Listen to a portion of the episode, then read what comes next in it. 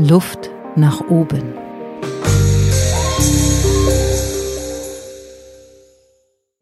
Wenn alles in Veränderung ist, ist dann noch mehr Veränderung leicht oder besonders schwer? Heute spreche ich mit Karen Krönert. Sie ist Beraterin, die sogenannte Innovationsarchitektin und Zukunftsthemen, Trends und Kreativität Innovationsmanagement, das, ähm, ja, das ist quasi ihr Dauerzustand. Herzlich willkommen bei Luft nach oben, liebe Karen. Liebe Barbara, ich freue mich sehr, hier zu sein. Hallo. Sag mal, wenn ich jetzt so sage Innovation, ne, dann habe ich mich ähm, in Gedanken an diese Podcast-Folge gefragt, was ist das eigentlich genau? Ist das einfach nur das Neue oder wie definierst du Innovation? Ja, ähm, grundsätzlich ist es auf jeden Fall wichtig, dass Innovationen zentrale Faktoren sind für wirtschaftlichen Erfolg im Allgemeinen, aber auch fürs Leben. Ja, die Unternehmen, die heute in der Lage sind, schnell neue Ideen oder Methoden oder Produkte einzuführen, haben einfach den Wettbewerbsvorteil. Und ja. An sich ist, heißt eigentlich einfach nur äh, die neue Sache oder was, was ist der Begriff Innovation? Wofür steht der? Eigentlich kommt es von innovare und es heißt erneuern. Ganz, ganz easy. Mhm. Alles, was sich erneuern soll, kann, darf.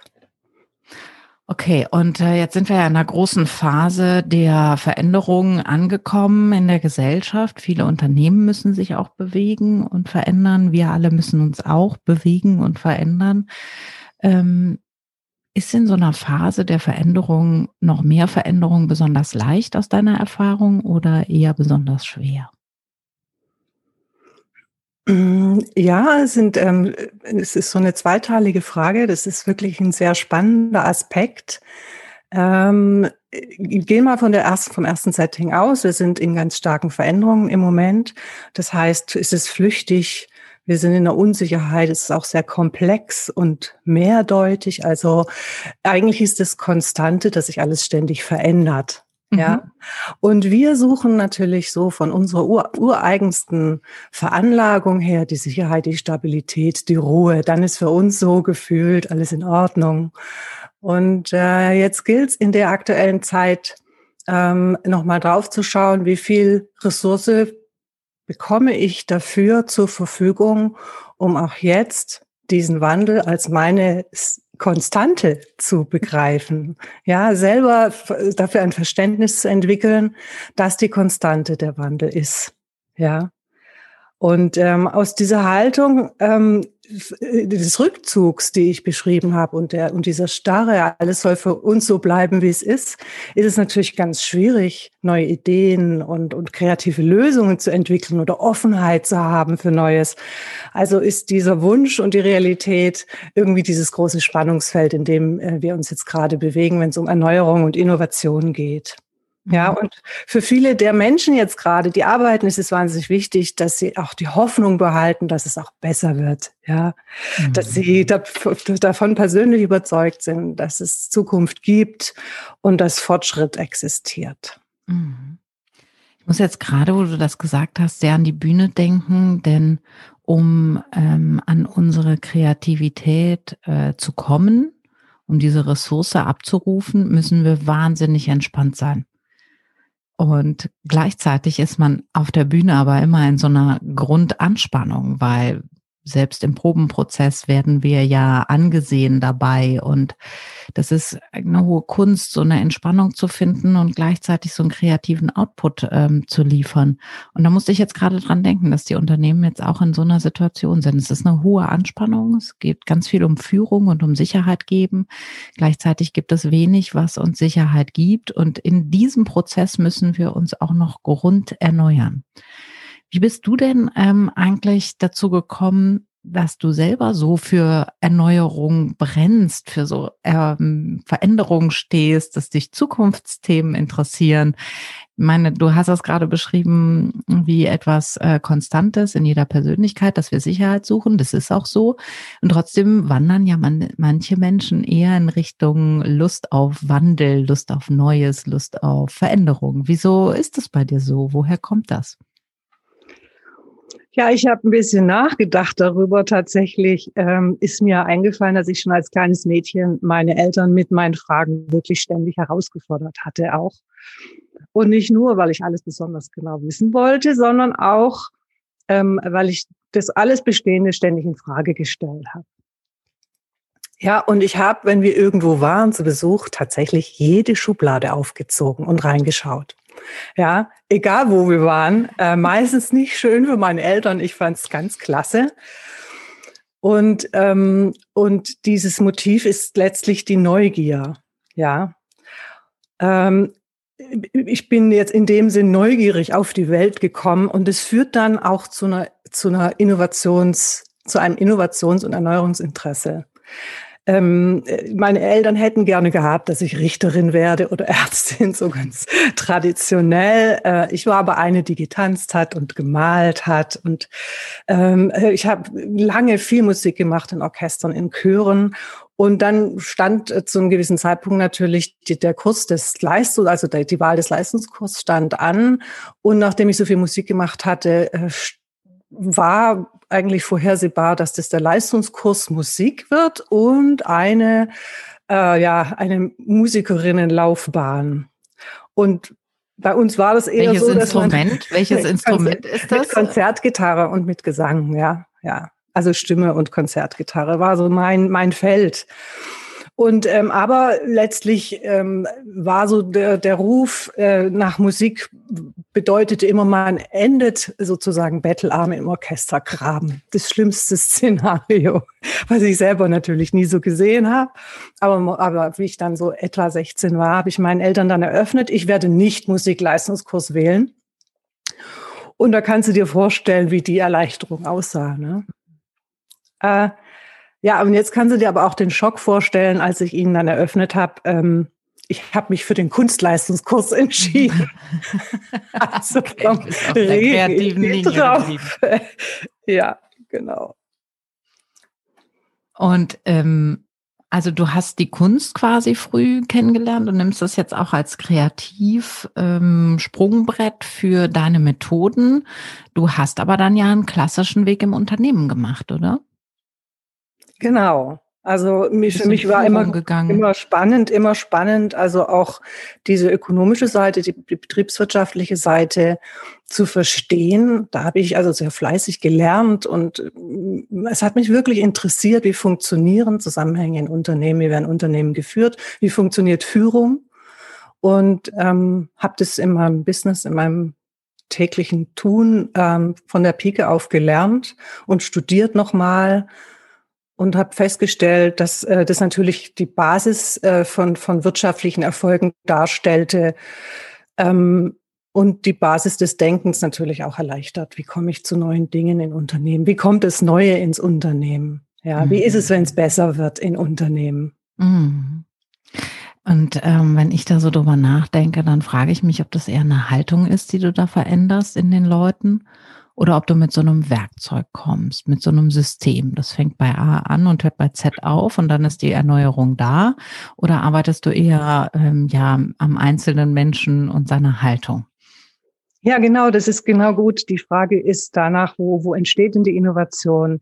Beim Individuum, beim Mensch oder eben ist das Unternehmen als System möglicherweise genau das, was die Veränderung überhaupt erst ja, in die Wege leitet. Also ich habe da als Beispiel die Greta Thunberg als Initiatorin und die Initiative von Fridays for Future. Also wir brauchen beides. Ja, den Menschen und die, mhm. und die, die Initiative, die Haltung und die Methode. Also wir brauchen ein Role Model und wir brauchen das System dahinter.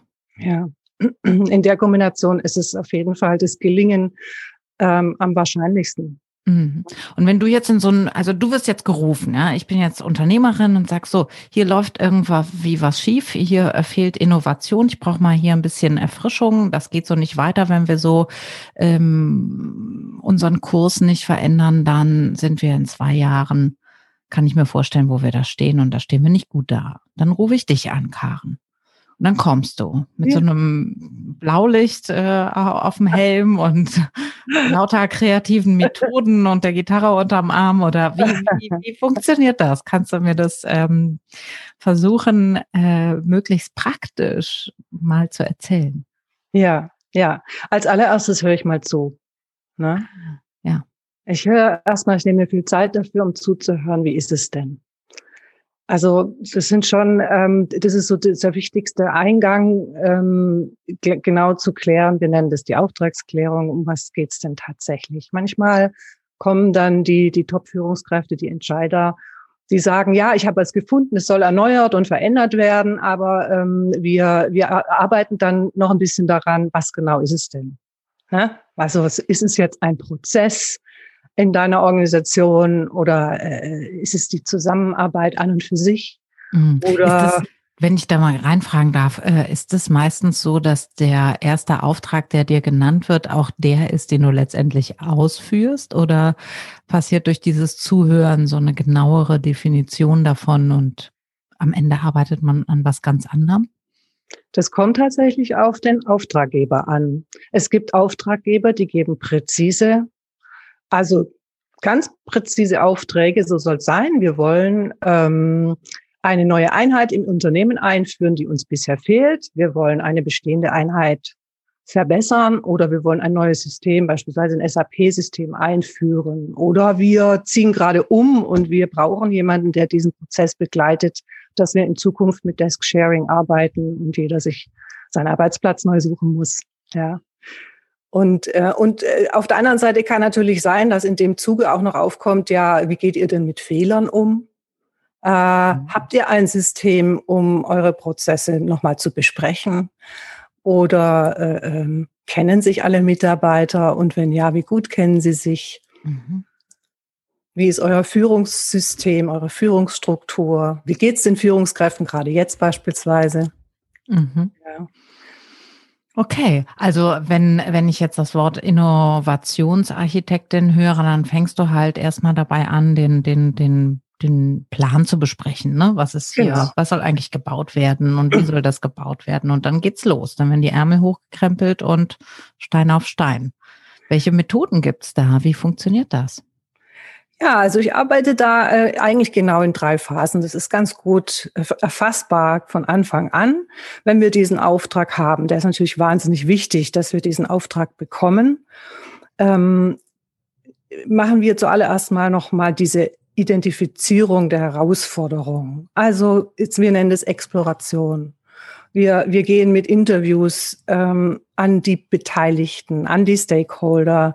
Wir suchen die Bedürfnisse, wir schauen uns die Marktteilnehmer an. Also wir identifizieren genau die Lage, machen eine saubere Analyse und, und stellen die klare Frage, die Challenge, die Herausforderung, was geht's, wie, wie kann es gelingen, das? Und dann wird also diese Idee, die daraufhin entwickelt wird, die Ideenfindung und die Idee wird zu einem konkreten Innovationsprojekt.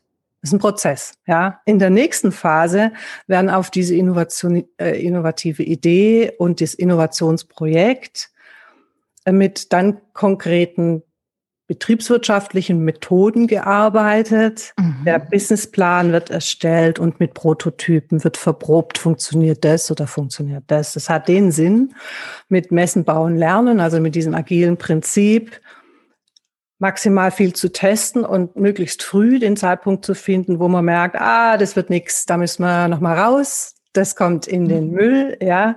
Mhm. Aber wir lernen und bauen darauf auf, ja. Also fail early, um möglichst schnell die Methoden äh, mit den Methoden zu einer dynamischen und spielerischen Erfolgsgeschichte zu werden. Mhm. Äh, so ein Prozess dauert ein halbes Jahr, ein Jahr unterschiedlich oder immer ähnlich lang?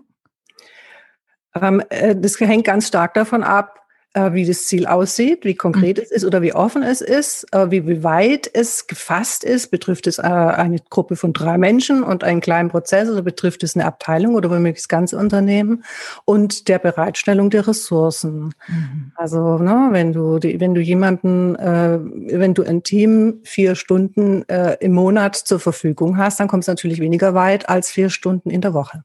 Mhm. Und im letzten Schritt, wenn ich ja. das äh, vielleicht ja, ergänzen darf, ähm, wir sind dann so weit gekommen, dass wir mh, mm, verprobt haben, okay, so wird das Produkt, die Leistung, das Angebot, die Erneuerung wohl aussehen. Und jetzt gehen wir tatsächlich in die Operationalisierung. Das heißt, jetzt müssen wir wieder zurück ins Unternehmen gehen, das verteilen, Multiplikatoren finden mit den Kunden, Pilotprojekte machen, damit wir mit Referenzen und Erfolgen dann auch wirklich mit einer Erneuerung oder einem neuen Angebot weiterkommen können, wirtschaftlich erfolgreich sind. Und in dem Moment wird es dann auch evaluierbar. Also dann seid ihr losgegangen und dann schaut ihr und am Ende habt ihr eben architektonisch die Innovation gebaut. Das heißt, es gibt irgendwann ein Richtfest und alle freuen sich, dann wird das Dach noch belegt und dann kann man einziehen ins, ähm, ins äh, ja, Innovationsunternehmen. Wunderbar, genauso. Ja. Ähm, wie werdet ihr aufgenommen? Ist es immer mit offenen Armen? Wahrscheinlich ist es auch hier wieder sehr unterschiedlich. Kann mir deine Antwort schon ein bisschen vorstellen. Klar, aber ich stelle es mir unheimlich schwer vor, für Erneuerung einzutreten. Also wie leicht oder schwer fällt dir das? Gibt es da Geschichten, die du gesammelt hast in den letzten Jahren? Ähm, was besonders Verrücktes oder Tolles oder auch Schwieriges, was du erlebt hast? Also ich könnte mir vorstellen, du musst ja die einzelnen Menschen aufschließen, du musst Gruppen finden, du musst Multiplikatoren finden. Ist ja fast auch eine politische Arbeit im Unternehmen. Kannst du mir da was drüber erzählen, wie du, wie wirst du aufgenommen und wie, welche Geschichten hast du damit erlebt?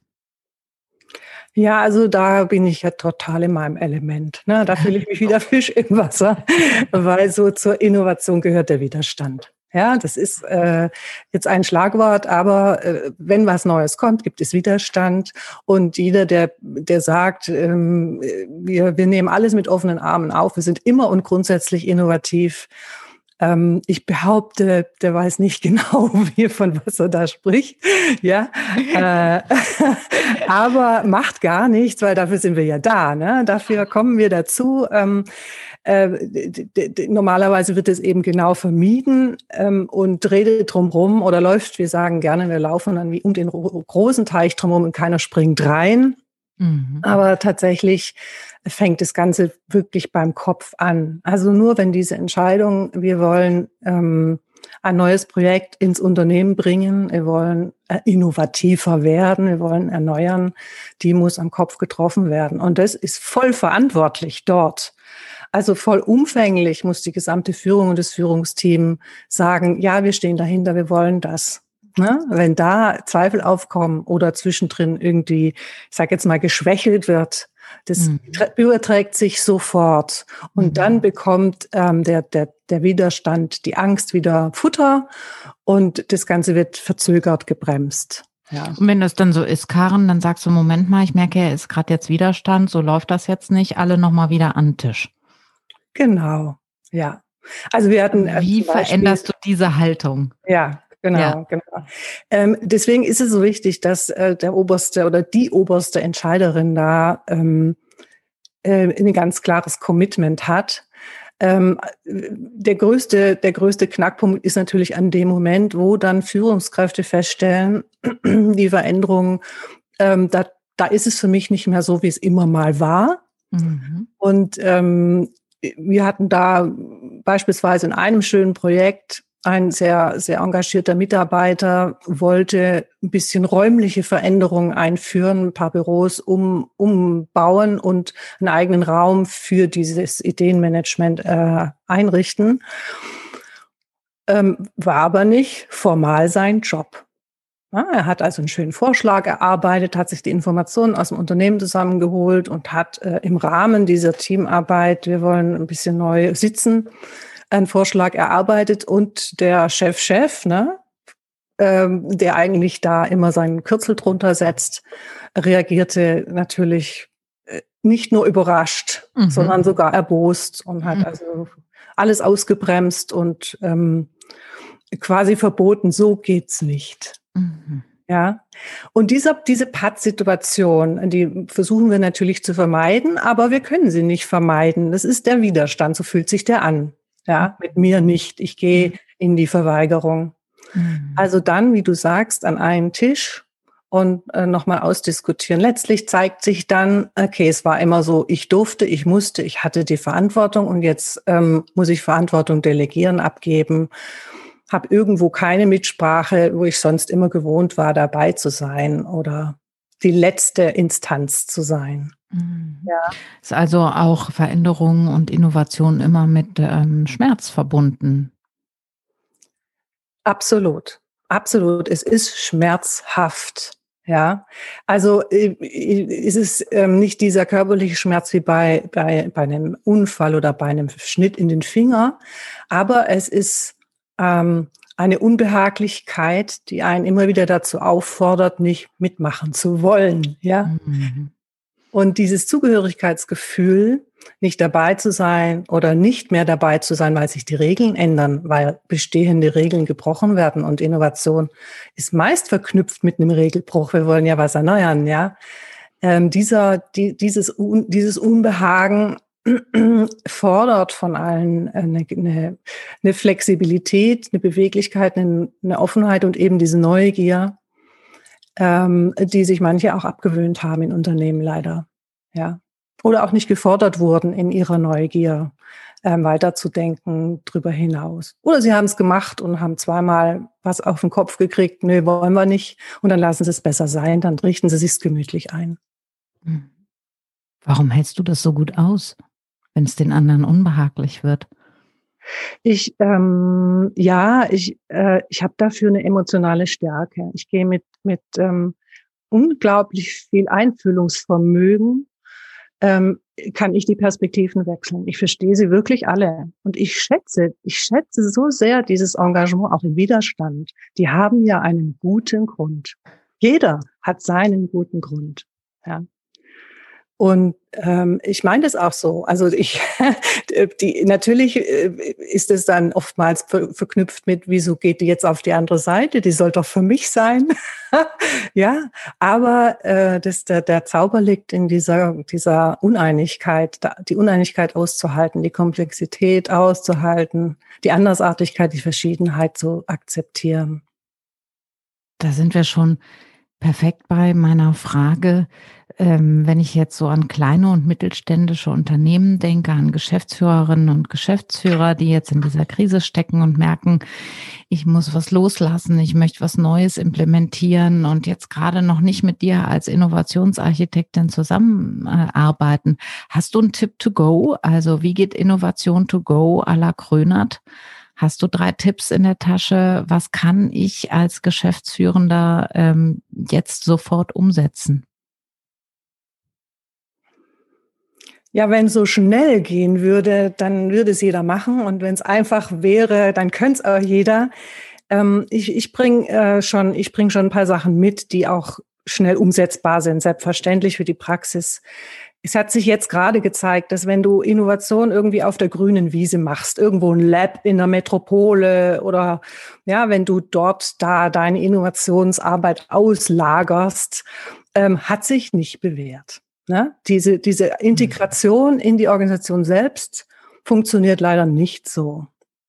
Das ist, als würde man mit einer Familie in Urlaub fahren und dort sagen, jetzt äh, macht ihr das mal alles anders, ihr kocht anders oder ihr ja. spielt anders miteinander ja. und dann kommen die zurück in ihren Alltag und ähm, wollen das Neue quasi ähm, ja implementieren und das funktioniert dann nicht. Ja, weil das hat eben äh, beim Fischessen und am Strand und äh, bei 30 Grad im Schatten funktioniert, aber nicht bei uns zu Hause. Und genau. ohne den Alltagsdruck. Das ist wahrscheinlich exakt. das Hauptding. Ne? Exakt, exakt. Ja. ja, also wir dürfen diese, diese Innovationsarbeit auf gar keinen Fall Inkubatoren oder den Startups überlassen, sondern sie müssen den Platz haben im Unternehmen selbst. Ja, und dafür muss, muss irgendwie auch Platz geschaffen werden. Der ist offensichtlich nicht so selbstverständlich da. Also wir müssen da einen Freiraum herstellen, sage ich als, als Architektin, ja. Mhm. Wenn also, wenn also die, die, die Managerin morgen wieder ins Unternehmen geht oder die, die Entscheiderin oder der, der, der Vorstand, hat er die Möglichkeit, mit beiden Händen äh, an seine Arbeit zu gehen und zu sagen, ich kümmere mich mit der einen Hand darum, was ist das Tagesgeschäft, was ist, was läuft und das läuft gut und mit der anderen Hand aber auch sich drum zu kümmern, was, was sein könnte. Also in dem Fall eben, wie funktionieren Erneuerung und, und äh, Innovationsmanagement. Ja. Und dass es zu Auseinandersetzung führt und zu Widerstand führt, ist selbstverständlich. Das ist äh, es gehört dazu. Ja, und die Akzeptanz oh, dafür, dass die, dass man die Probleme dann löst, solange sie klein sind, dass man da reingeht und sagt, jetzt kann ich es noch anfassen, es ist noch nicht so groß, dass ich, ist, dass ich äh, einen riesen Aufwand damit betreibe. Also, denn das Problem geht ja nicht weg. Das wissen wir auch. Ja, es wird eher größer mit der Zeit, wenn man es wegdrängt und wegguckt und vorbeigeht.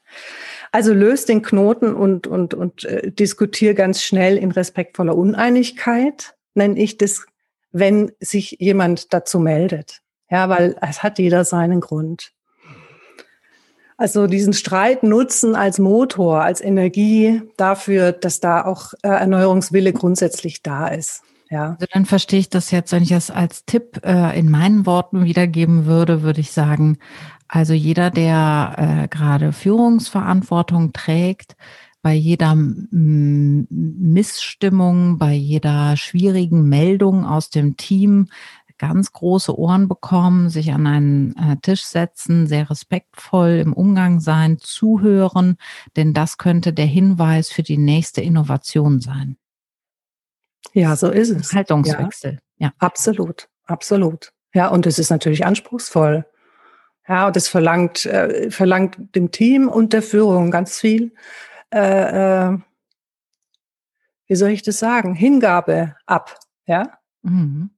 ja. ja. Und äh, vielleicht noch, äh, was, was jeder von uns auch tatsächlich gleich machen kann, ist äh, neugierig bleiben wirklich neugierig bleiben. Ich, ich will ja jetzt nicht sagen, zieht jede Schublade auf, die ihr findet, guck rein, dekonstruiere, aber ähm, gesunde Neugier behalten und sich nicht davon abbringen lassen und sie teilen.